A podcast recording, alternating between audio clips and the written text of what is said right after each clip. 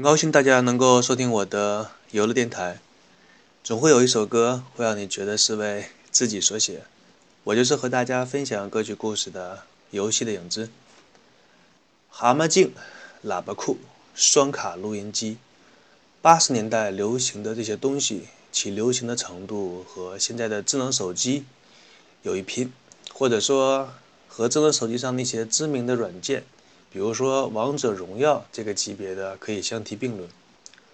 由于张强从小受到了母亲良好的教育，所以培养出了自己对流行音乐的喜爱，同时自己对音乐的理解，唱功方面也都拿得出手。机会的来临总是那样的偶然。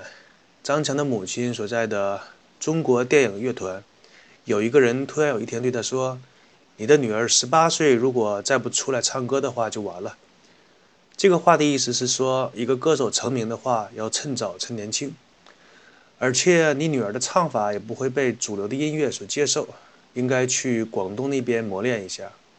张强听到母亲这个消息之后，本人也希望去沿海地区发展一下。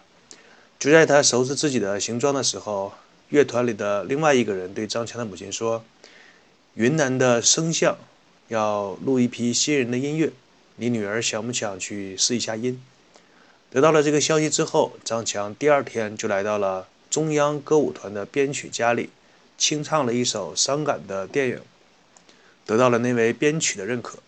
几天后，张强接到了云南音像出版社的方面通知，通知他已经被录用，让他找时间过去录歌。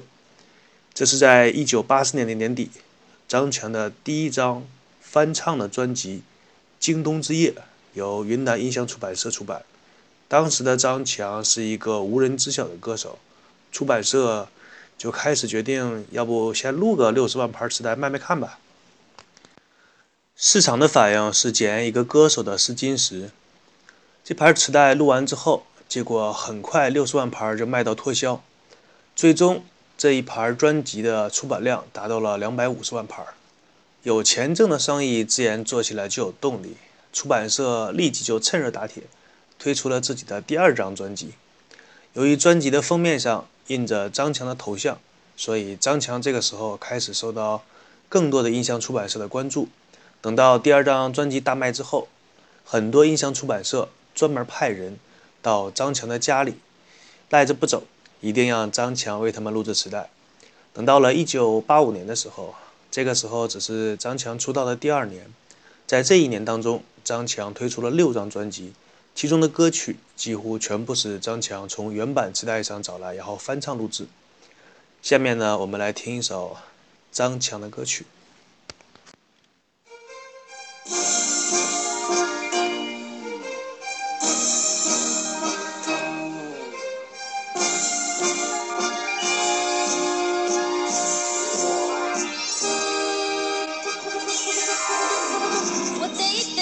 情，我的一片心意，我已奉献给了你。不要对我冷漠，不要不理睬我，怕你冷冷对待我。不求你的富贵，不求你的荣华，只要你对我真心。给我一点关怀，给我一些安慰，也就能满足我心扉。好好爱我。好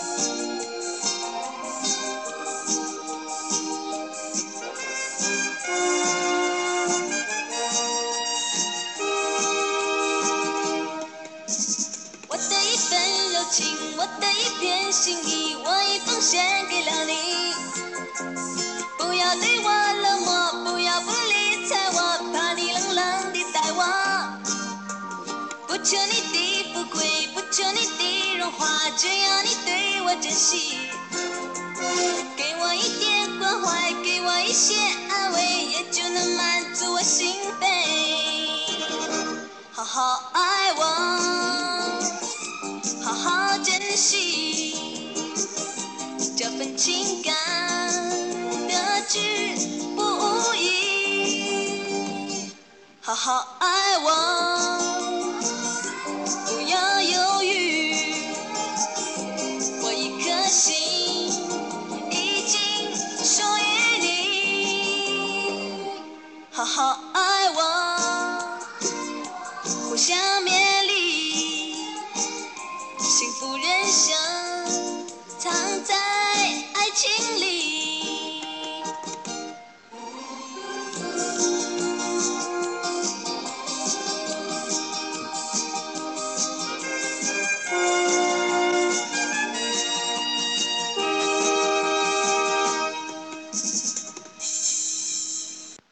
听完一首张强的歌曲，接下来我们来说一下大家感兴趣的话题，就是那个年代一位歌手的收入。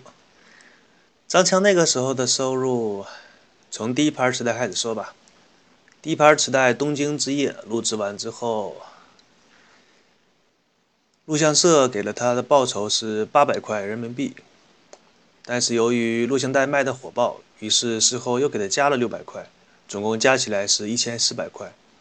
以我们现在的收入水平来说，可能觉得这笔钱不算什么，但是当时一个北上北上广深的职工，每个月的收入不过是六十块人民币，而且你要知道，张强的这一千四百块是用的不到一周的时间就挣到手的。等到张强火了之后，平均一张磁带都能拿到人民币五千块左右。五千块在那个年代是什么概念呢？怎么跟大家形容这个事情呢？张强在过了很多年之后，有一次接受记者的采访说，他当时录制一盘磁带所挣到的钱，就可以在北京买两套四合院的房子。那么北京的一套四合院的房子现在值多少钱呢？前几年我看了一次谈话节目，记得有一个业内人士透露过，他说北京的四合院现在一套的价格。大约是在一点几个亿到两点几个亿的人民币之间。那是在几年前，又过了这些年，现在什么价格我已经不清楚了。当时那个业内人士就透露过，说就算是这种价格，也是有价无市。你想用一点几个亿去买，人家房东还不卖。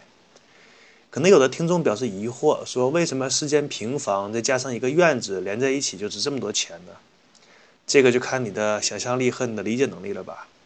首先说一下，四合院本身就代表了一个年代的象征，再加上物以稀为贵。要知道，北京这个城市作为我国的首都，是经历了多次的城市整改扩建，包括一次又一次的市容整顿，整个城市的四合院可以说百分之九十九点九九九的全部拆除，所以剩下的就显得尤为珍贵。如果说张强当如果说张强当年把自己挣到的钱全部投资到房地产，那么他生下来的孩子，中国就又多了一个国民老公。可惜的是，张强那个时候比较年轻，没有什么经济头脑，他的想法跟那个时候很多的小女孩一样，觉得世界这么大，我要去看看，于是就跟成为亿万富翁的机会说再见了。张强他的音色和表演风格独树一帜。很多那个年代的人一听到张强的声音，就会被他的声音所吸引。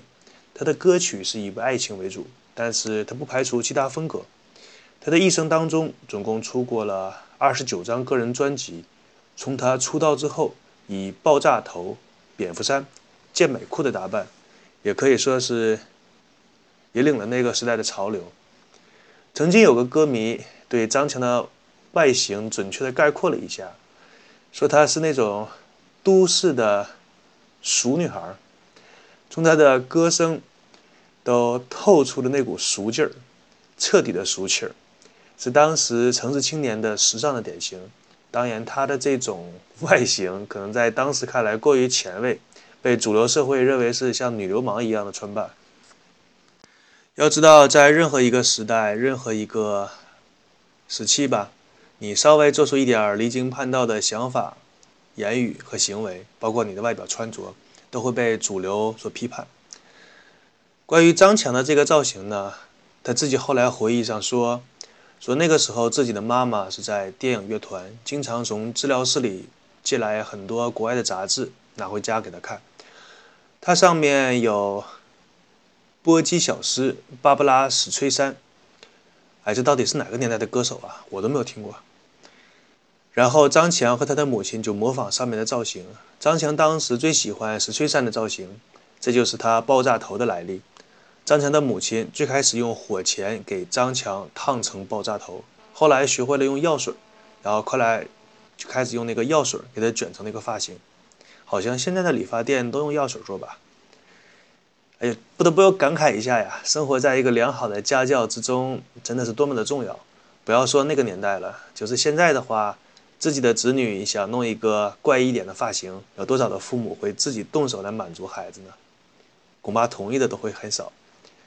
从1985年到1987年，张强在国内的乐坛影响非常大，可以说他绝对是那个年代流行乐坛一姐的地位。但是比较搞笑的是，张强除了磁带卖得好，和歌迷通过磁带的封面来看到这位歌手的长成什么样子，无论是广播电视、报纸，包括所有跟音乐相关的书刊杂志等一切的主流媒体，全面遭到封杀。即使是在1986年，在北京的工人体育馆举办一场叫做“让世界充满爱”。全国百名歌手联合演唱的这种公益性的演唱会，张强也是被拒之门外。现在的一些宣传说某某歌手、某某明星如何如何的励志，但是跟那个年代的张强比起来，简直是九牛一毛。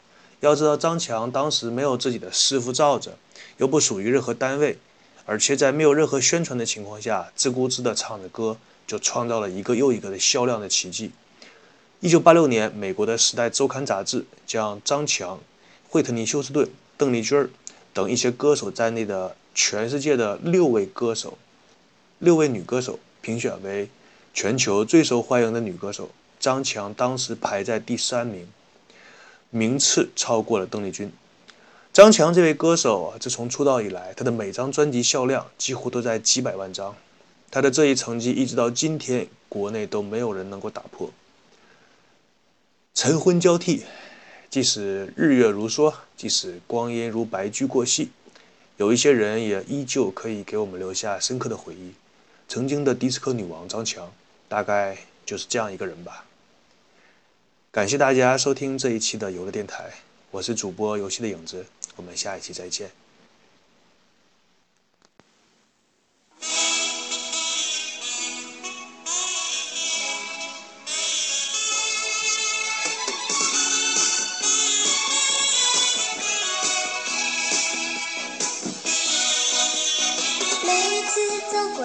咖啡屋，忍不住慢下了脚步。你我初次相识在这里，揭开了相约的序幕。今天你不再是座上客，我也就恢复了孤独。不知什么缘故，使我俩由情侣变成了陌路。芳香的咖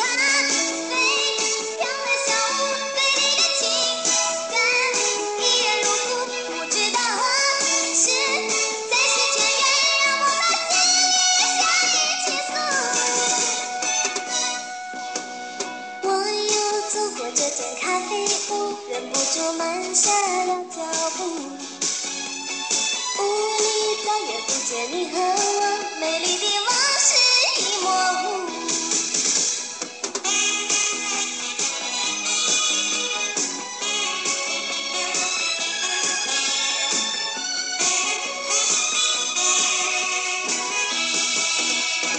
每次走过这间咖啡屋，忍不住慢下了脚步。就像是在这里揭开了相约的序幕。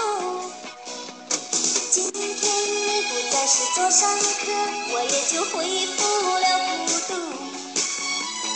不知什么缘故使我俩由情侣变成了陌路。放下你